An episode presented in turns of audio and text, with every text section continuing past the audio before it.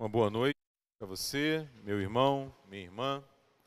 Que a graça e a paz do nosso Deus esteja sobre a sua vida. Abra comigo a sua Bíblia, por favor. O Salmo de número 32. Salmo de número 32 é o texto que nos conduzirá nesse tempo de reflexão de pregação na palavra do Senhor. Salmo de número 32. Você acompanha a leitura aí na sua Bíblia, por gentileza. Eu farei a leitura de todo o salmo. Salmo 32 é a página 508 do Antigo Testamento, nas Bíblias que a gente utiliza normalmente aqui na igreja. Diz assim a palavra do Senhor: Bem-aventurado aquele cuja iniquidade é perdoada, cujo pecado é coberto. Bem-aventurado o homem a quem o Senhor não atribui iniquidade e em cujo espírito não há dolo. Enquanto calei os meus pecados, envelheceram os meus ossos pelos meus constantes gemidos todo dia, porque a tua mão pesava dia e noite sobre mim e o meu vigor se tornou em sequidão de estio. Confessei-te o meu pecado, e a minha iniquidade não mais ocultei. Disse: Confessarei ao Senhor as minhas transgressões, e tu perdoaste a iniquidade do meu pecado. Sendo assim, todo homem piedoso te fará súplicas em tempo de poder encontrar-te. Com efeito, quando transbordarem muitas águas, não atingirão. Tu és o meu esconderijo. Tu me preservas da tribulação e me cercas de alegres cantos de livramento. Instruir-te-ei e te ensinarei o caminho que deves seguir, e sob as minhas vistas te darei conselho. Não sejas como o cavalo ou a mula, sem entendimento os quais com freios e cabrestos são dominados, de outra sorte não te obedecem.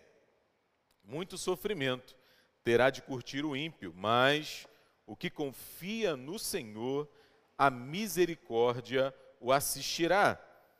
Alegrai-vos no Senhor e regozijai-vos, ó justos, exultai, vós todos que sois retos de coração. Feche seus olhos, vamos falar com o Senhor? É assim, Pai, que nos reunimos na tua casa para juntos te darmos graças. Graças pela vida, graças pelo perdão, graças pelo cuidado, graças, Senhor, pela tua palavra, que lida e aberta está diante de nós. E nós esperamos, Pai, que através dela, através dela, Senhor, fales à nossa mente e ao nosso coração. Ilumina-nos assim, abençoa-nos assim, Pai. É a nossa oração, agradecidos, no nome do Teu Filho Jesus Cristo. Amém, Senhor. Amém. Se eu perguntar para você e você fosse me responder, não é? O que é felicidade? Que é felicidade para você? O que você me responde? Precisa responder agora. Vai pensando aí no seu coração. Eu não tenho dúvidas, Larissa, que as respostas seriam variadas. Não é para muita gente, eu tenho certeza que felicidade é quando acabar aqui o nosso encontro, presbítero Ezequias, a gente descobrir que o Flamengo ganhou de 7 a 0 do Altos, não é, Rodrigo? Muita gente, felicidade vai ser isso. Para outras pessoas, felicidade é a ausência de problemas, a ausência de dificuldade. Não, porque quando eu estou com problema, ah, eu fico triste, eu fico preocupado, eu não durmo bem. Para outras pessoas é quando consegue pagar os benditos boletos, sobra dinheiro, não é? E sobra alegria, felicidade completa, não é? Para outros é realizar sonhos, ter o prazer de dizer conseguir realizar esse, aquele sonho depois de um longo processo, muita luta, muita dificuldade, enfim, não é? As, as expectativas são as mais diferentes daquilo que a gente costuma é, pensar como alegria, como felicidade. A verdade que esse é um tema é, muito tratado há muito tempo na filosofia, na história, várias das religiões, se não todas elas, né, ao longo da história humana, buscam, de alguma maneira, proporcionar, né, levar o ser humano à felicidade. Né? Até um, um movimento aí de 30, 40 anos para cá, muito intenso na psicologia sobre o bem-estar, sobre alegria, sobre a busca pela felicidade. Ah, tem mais ou menos umas duas semanas, você deve ter visto, a ONU divulgou não é, pela décima vez seguida, se não me engano, o relatório mundial da felicidade. Então, 146 países ali critérios objetivos. Veja isso, né, Hilda? Critérios objetivos para mensurar a felicidade dentro do país, né? E pelo ano consecutivo, Finlândia ficou em primeiro lugar. É? E aí os, os, outros países nórdicos vão se revezando, ali muitos deles entre os primeiros lugares. Antes que você é, fique em dúvida, né, eu já adianto, né, o Brasil ficou em 38º lugar. Né? Nós não estamos muito bem ranqueados, é, diríamos assim, presbítero Ezequias, no ranking mundial da felicidade. Eles Deram, por exemplo, o PIB, o produto interno bruto do país, expectativa de vida, generosidade, né? a sensação que as pessoas têm que podem contar umas com as outras, liberdade de fazer escolhas, exposição à corrupção. No final, eles chegam numa conta para dizer o quanto aquele país é feliz. Eu fico pensando, puxa vida, eu estou com a minha felicidade. Você certamente deve estar preocupado com a sua felicidade, com a sua alegria, com o seu bem-estar. A ONU está preocupada com isso, né? os países do mundo estão preocupados com isso. E Deus? Será que Deus está preocupado com a minha alegria, com a sua felicidade, com o seu bem-estar? Será que a gente pode colocar diante de Deus assim um relatório, com critérios objetivos, para que, é, junto com Ele, a gente possa aferir o nosso grau de felicidade, de alegria. Meu irmão, minha irmã, essa é uma dúvida que eu e você não precisamos ter. Nós não precisamos ter. Se nós estamos preocupados com a nossa felicidade, com o nosso bem-estar, com a nossa alegria, Deus muito mais. E a Bíblia toda vai falar sobre isso né, em algum aspecto, de alguma maneira, e o texto diante de nós nessa noite é um deles.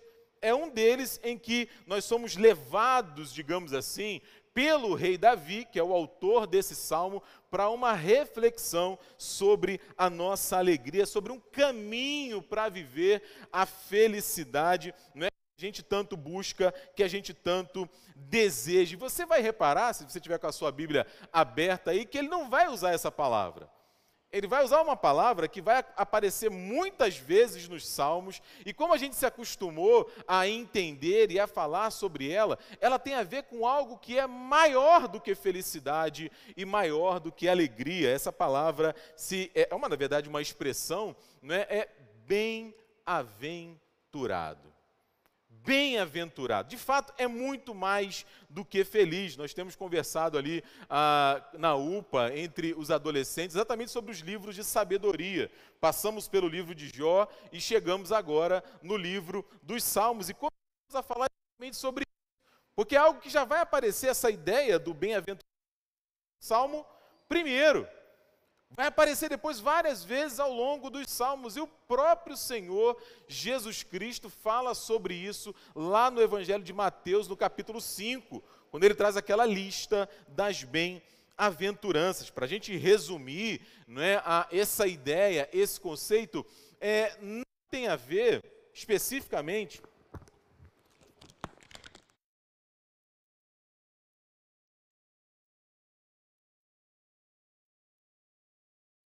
Alô? Você me ouve bem? Sim? Obrigado. Sim, meu filho. Você está me ouvindo bem, meu amor? Não, é? Não tem a ver especificamente com, com alegria apenas porque a alegria ela está muito conectada com as circunstâncias. Não é? é? Grosso modo, se alguma coisa boa me acontece, eu fico feliz. Não é? E alguma coisa ruim, desagradável me acontece, eu fico triste. É por isso que bem-aventurado é mais. Ser bem-aventurado tem a ver com a ideia de ter a convicção de que Deus está do meu lado. Esse é o ponto aqui, e é sobre isso que o Salmo 32 vai conversar com a gente. Então, assim, é, mantenha a sua Bíblia aberta aí, por gentileza, a gente vai dar uma olhada num salmo como um todo, e como a gente costuma fazer, é, com a graça de Deus, recolher dele algumas das suas lições. Eu já disse que o Salmo 32 é de autoria do rei Davi, e no corpo aí dos, do livro dos Salmos, ele é conhecido como um dos salmos penitenciais. O que, que quer dizer isso? É um salmo em que o autor ele confessa os seus pecados, ele abre o seu coração para Deus. Por exemplo, o próprio Davi vai fazer isso lá no Salmo 51, famoso, não é que traz ali o relato do coração dele depois daquele episódio com a Batseba. Mas é, não é só ah, um, um diálogo sobre o pecado, mas também um diálogo sobre perdão. Um diálogo sobre encontro com Deus. E é, é, e é, esse o caminho, essa é a estrada que o Davi vai levar a gente para poder entender. Né? E se a gente pudesse resumir aqui, é, de forma muito direta e objetiva, a mensagem do Salmo, ele vai dizer o seguinte: olha, não adianta procurar em outro lugar. Não adianta procurar bem-aventurança, alegria, felicidade, bem-estar em outro lugar que não seja no Senhor. Que não seja em ser alcançado pelo Senhor, em receber a Sua palavra, em ser habitado pelo Espírito Santo de Deus. Não é o PIB, não é o grau de corrupção, não são as circunstâncias externas que vão trazer felicidade para você. E aí, dá uma olhada aí no salmo, ao longo do salmo, olha só, o Davi começa já dando assim para a gente um spoiler poderoso. Né? Ele vai dizer: a felicidade está no perdão de Deus. Feliz é aquele que é amado, que é perdoado, aquele é, em quem Deus não encontra culpa. Depois o, Davi ele vai confessar que nem sempre essa foi a experiência dele. Ele vai dizer aí, né, olha, a, a, teve uma época em que eu calei, em que eu não confessei. Eu tentei esconder de Deus quem eu era de verdade, como se isso fosse possível. E a consequência disso, ele vai usar várias expressões aí que a gente vai falar daqui a pouco. A consequência disso foi angústia. Foi culpa. Foi aquela coisa de deitar e não conseguir dormir. De tentar pensar em outra coisa e a cabeça não fica liberada, sabe? Estou com o coração pesado. Está é, tá difícil, a consciência acusando. Essa experiência dele, ele vai dizer, só foi superada quando ele confessou, quando ele abriu o coração para Deus. E aí, perdoado, né, tendo sido alcançado por esse perdão, ele meio que se sente assim responsável por compartilhar com os seus ouvintes, com os seus leitores, isso que a gente está chamando aqui de um caminho, uma estrada para felicidade. Afinal de contas, ele mesmo durante uma etapa da sua vida, trilhou um caminho diferente. A gente não tem condição de dizer, né, os teólogos eles vão divergir aqui, é, qual era a experiência específica que o Davi viveu quando ele escreveu esse Salmo 32. Mas o que a gente sabe é o resultado. O que aconteceu? O que aconteceu e é a partir daí que a gente tira algumas lições. E a primeira é a seguinte: a primeira eu já até adiantei aqui, né? A nossa bem-aventurança, a nossa felicidade, a nossa alegria está em Deus. Está em Deus. Não está em absolutamente nada que nós possamos produzir. Não está. Né? Eu gosto de a mensagem. A mensagem é uma paráfrase bíblica, é uma tradução bíblica que é uma paráfrase. E esses dois primeiros versículos, o reverendo Eugene Peterson, que propôs essa tradução, ele é, escreveu assim: considere-se, esses dois primeiros versículos do Salmo 32, considere-se afortunado, feliz mesmo, Você que ganhou um novo começo e cuja ficha está limpa, considere-se afortunado. O Eterno não tem nada contra você e você não está escondendo nada dele. Você não está escondendo. Você que foi perdoado, você que foi alcançado pelo amor de Deus, Deus não tem nada contra você. Porque, veja, meu irmão, minha irmã, ao longo da nossa caminhada, matando aí os nossos leões diários, é muito possível, é muito possível que a gente se perca nessa busca pela felicidade. Que a gente se perca nessa busca pela bem-aventurança e a gente não perceba que ela está bem mais perto do que a gente imagina. Porque a gente é levado, pela cultura principalmente, a imaginar que, por exemplo, não é, um bom emprego que vai garantir o nosso sustento, a famosa estabilidade que a gente tanto ouve falar aí, é garantia de felicidade. E o pessoal vai vendendo isso para a gente, e a gente vai comprando. Outro ponto que costuma ser colocado como fonte é, inequívoca e última de felicidade é a família. Não, se você tiver uma família, se você tiver filhos, a sua vida vai ser perfeita. Não, se você conseguir viajar a cada dois anos para fora, não é ficar num bom hotel, conhecer um lugar novo, ter uma boa casa, a cada um, dois, três anos trocar o seu carro. Não, isso é a receita da felicidade. E, antes que alguém me interprete mal, né, presbítero Ezequias, né? É, eu não tenho nada contra isso, tá, gente? Nada contra. Nada contra boa viagem, conforto para minha e para sua família. A questão que a gente está se referindo aqui é a seguinte: ter, acessar essas realidades não é garantia de felicidade. Porque senão, pensa comigo, né? se apenas constituir uma família fosse suficiente para garantir a felicidade, haveria divórcios, por exemplo? Haveria divórcios, por exemplo? Se simplesmente em constituindo família, tendo filhos, a nossa felicidade estivesse garantida, não é? Ah, tudo bem, zerei a vida, como se costuma dizer, não é? Ah, pais teriam problemas com seus filhos? Filhos teriam problemas com seus pais? Não, Diego, sabe do que eu preciso? Eu preciso ser rico.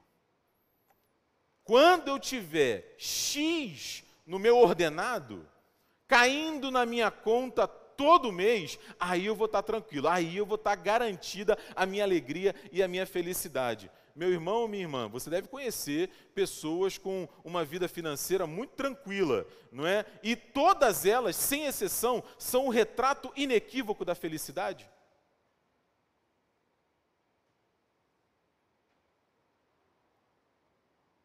Conforto financeiro trouxe felicidade plena para as suas vidas? Acho que eu já me fiz entender. Acho que eu já me fiz entender. Foi o C.S. Lewis quem disse uma vez o seguinte: coloque as primeiras coisas em primeiro lugar e você terá as segundas, as terceiras, as quartas coisas. Coloque as terceiras, quartas, segundas coisas em primeiro lugar e você vai perder todas elas. E eu vou perder todas elas, porque esse é o meu erro. Esse é o seu erro muitas vezes. A gente imagina que pode construir, conquistar a nossa bem-aventurança, a nossa tranquilidade. E o salmista está dizendo: não. Bem-aventurado, afortunado é aquele que ganhou um novo começo. É aquele para quem Deus olha e fala: Eu só vejo o sangue do meu filho Jesus Cristo. É para quem foi perdoado. É para quem foi perdoado. E veja, é, Deus não trata a gente, a questão aqui não é ah, nada aconteceu. Nada, ah, ah, como o pessoal está, os, os jovens estão dizendo hoje, né, Lucas? Não é, é, não é que Deus está passando pano. Não, Deus está passando pano para o pecado. Não tem pecado. Não, tem, não, não, é isso. tanto é, nós somos responsáveis que o Filho de Deus foi para onde? Para pagar pelo nosso pecado. A gente acabou de celebrar na Páscoa. Ele foi para a cruz. A questão é que nós não precisamos, eu só volto daqui a pouco nesse ponto, viver sob a égide da culpa. Nós não precisamos, e a gente fica surpreso quando a gente ouve esse discurso, não é como aquela mulher samaritana é, ficou. Lá em João, no capítulo 4, quando chega no versículo 39, meio que parafraseando, aquela mulher, ela, ela fica assustada. E ela começa a compartilhar. Ela fala: gente, vocês não estão entendendo. Eu encontrei um homem que sabe quem eu sou, que sabe o que eu fiz. Aliás, ele sabe o que eu estou fazendo agora, mas ainda assim ele me deu uma água que matou a minha sede. Vocês não estão entendendo. Vocês têm que ir lá conversar com ele, vocês têm que ouvir o que ele tem para dizer. Ele me deu o que há muito tempo eu insisto em procurar em outros lugares. Ele me deu. Então, em primeiro lugar, a nossa bem-aventurança não está em nada daquilo que nós podemos produzir, em absoluto. Em segundo lugar, olha aí os versículos 3 e 4, não é? O salmista, ele vai ajudar a gente a perceber o seguinte, que o perdão de Deus é o que eu e você mais precisamos nessa vida. O perdão de Deus é o que eu é o que eu e você mais precisamos nessa vida. Ele está se esforçando para dizer isso para a gente. É como se ele estivesse falando assim: ó, enquanto eu ignorei Deus, enquanto eu imaginei que estava tudo bem, que eu dava conta da minha realidade, que eu poderia resolver os meus problemas, como né, o reverendo Cid citou nessa manhã, eu achei que eu poderia ser dono do meu nariz. O resultado foi ladeira abaixo. Ladeira abaixo, decepção em cima de decepção medo, angústia, tristeza. Por quê? Como eu falei agora há pouco, ele percebeu que ele não precisava viver com culpa. Ele não precisava viver com culpa, como eu e você não precisamos. É, volta a fita um pouquinho, né? volta a fita. O Davi gostou dessa, né? volta a fita. Ele não faz ideia do que é voltar a fita, não é? Mas muita gente aqui sabe, quem ri é porque já se identificou, não é que sabe o que é voltar a fita. Volta lá no Éden. Lá no Éden, Adão e Eva fazem o que não deveriam fazer, não é verdade? Imediatamente eles fazem o que, presbítero Eduardo? Eles chamam Deus e falam: Oh Deus, Deus, vem cá. Né? É, pisamos na bola aqui. Fizemos o que não deveríamos fazer. É isso que eles fazem? Não. Eles se escondem. Se escondem por quê? Culpa. Não deveria ter feito isso. Meu Deus, onde é que eu estava com a cabeça? Olha o relato do Davi aí nos Salmos, é, nos versículos 3 e 4. A culpa faz a gente adoecer fisicamente. Os meus ossos o que? Envelheceram. É uma expressão poética para falar do que a gente chamaria hoje de uma doença psicossomática, por exemplo. A gente não está bem psicologicamente, o nosso corpo começa a dar sinal. A culpa faz a gente adoecer emocionalmente. Ele fala de gemidos todos os dias. A culpa faz a gente adoecer espiritualmente. Espiritualmente, ele fala que a mão de Deus pesava sobre ele. Na verdade, eu cheguei até a perder, diz o Davi, a alegria de viver. Eu perdi, olha o que ele fala aí, o meu vigor se tornou um deserto, uma terra árida. Sair da cama para quê? Trabalhar para quê? Estudar para quê? Você vai se lembrar daquela passagem que Jesus perdoa um paralítico não é, é, em Cafarnaum e todo mundo fica surpreso. Porque se Jesus vai se encontrar com o paralítico, a gente imagina que ele vai fazer o que primeiro com o paralítico? Ele vai curar o paralítico. Mas antes de curar o paralítico, ele perdoa os pecados do paralítico. Por quê? Porque o perdão de Deus é o que eu e você mais precisamos nessa vida meu irmão, minha irmã, a gente não precisa de muito dinheiro, de uma casa na praia, de um amor assim arrebatador, embora eu insista, tudo isso seja maravilhoso e tenha o seu lugar, mas não são a nossa maior necessidade. Não são a nossa maior necessidade. Você vai ver, por exemplo, Jesus comparar o reino de Deus com um tesouro escondido com uma pérola de grande valor.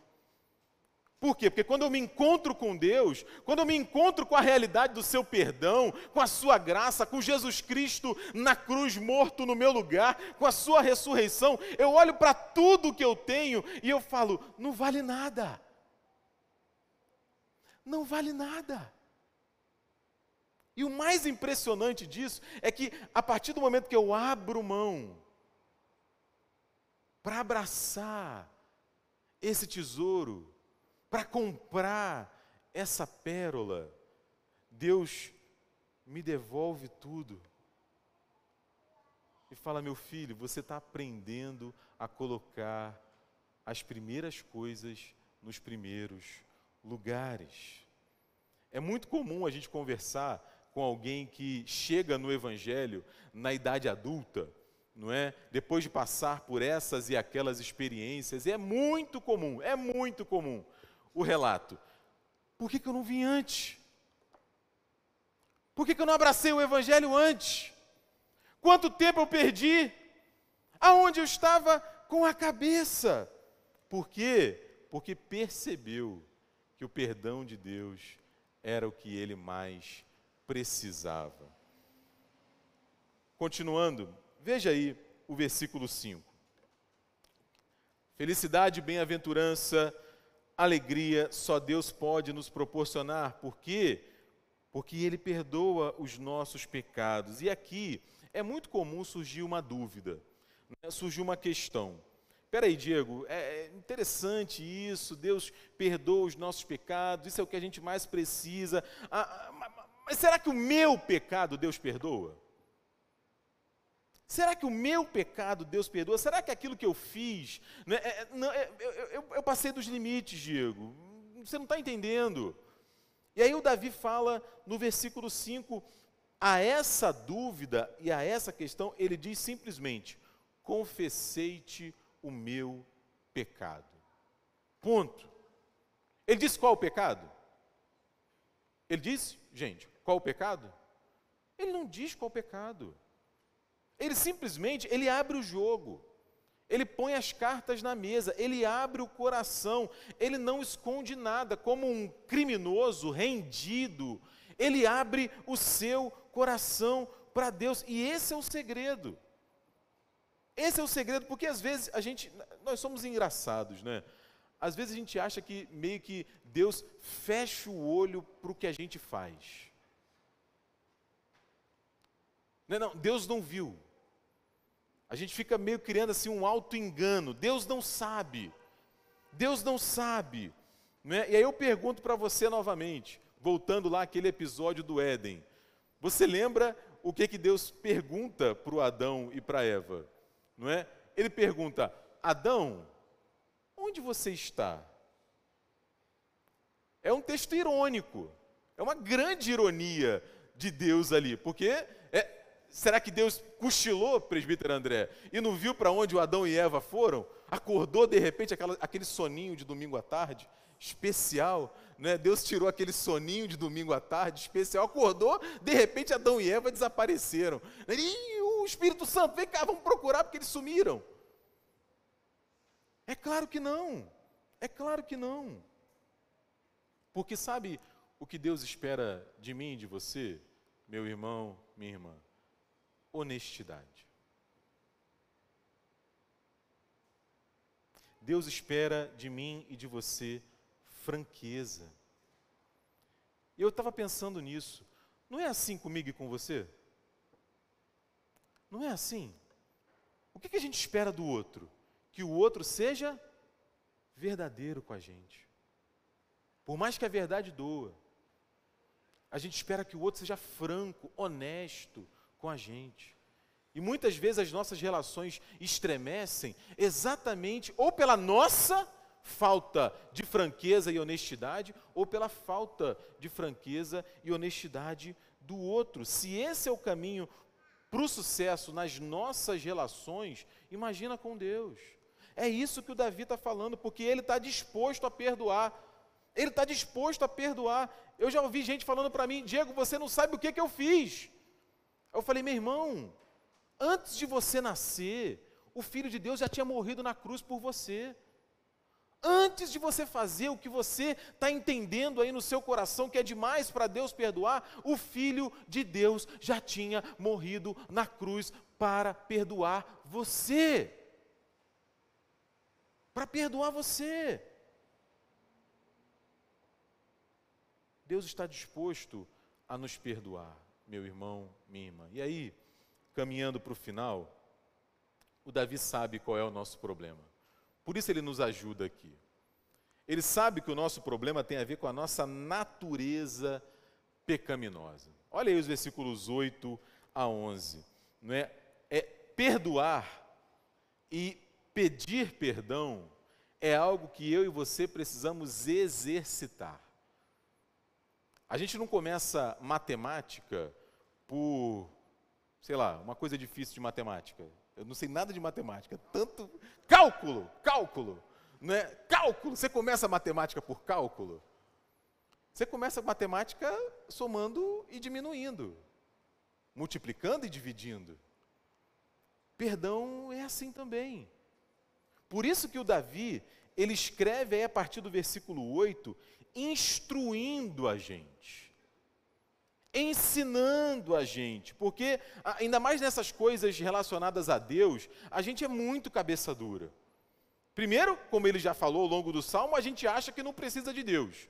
E depois a gente acha que só precisa de Deus de vez em quando. No mais, a gente vai tocando a vida. Afinal de contas, Deus tem muita coisa para fazer. E por isso a referência dura aí do Davi ao cavalo e à mula. Uma coisa que ofende os nossos ouvidos. Ele diz: não seja como o cavalo e a mula. Porque qual é o problema do cavalo e da mula? Falta entendimento, falta sabedoria, teimosia. Porque não adianta a gente fingir que nada está acontecendo, que Deus está alheio à nossa vida. Na real, o que vai dizer o Davi é que quem está pensando assim não está pensando direito. Não está pensando direito. O Davi, ele percebeu isso porque ele viveu exatamente essa realidade. O Davi trai, o Davi mata, adultera, vive de forma arrogante, mas se humilha se arrepende, assume os seus pecados, diferente do cavalo e da mula. Diferente do cavalo e da mula. Eu não tenho dúvidas, meu irmão e minha irmã, que você está preocupado com a sua felicidade. Não é? Se a ONU está preocupada, imagina a gente, não é? Mas eu e você precisamos ter cuidado.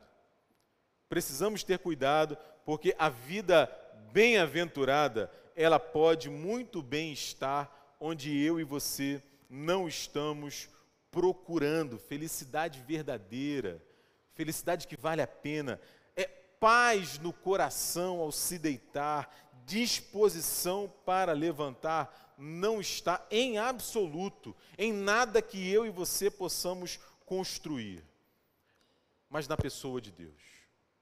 No relacionamento com Deus, em receber o seu perdão, quando a gente percebe que aquilo que a gente mais precisa é o perdão de Deus, é uma vida transformada, é o Espírito Santo habitando no nosso coração, as nossas perspectivas mudam, os nossos valores mudam e a gente aprende a perdoar e a pedir perdão. É por isso que o autor bíblico fala de coragem para entrarmos na presença do Senhor. Porque não tem a ver com aquilo que a gente faz, Claudinho. Tem a ver com aquilo que Deus fez por mim e Deus fez por você. E nessa noite, uma vez mais, a gente vai dramatizar essa realidade. Não apenas trazendo para a nossa memória aquele encontro de Jesus com os seus discípulos, mas espiritualmente vivendo a comunhão da mesa com o Senhor. Que Deus te abençoe. Que Deus te abençoe e que a palavra dele me ajude e te ajude a seguir, a trilhar esse caminho de felicidade. Amém?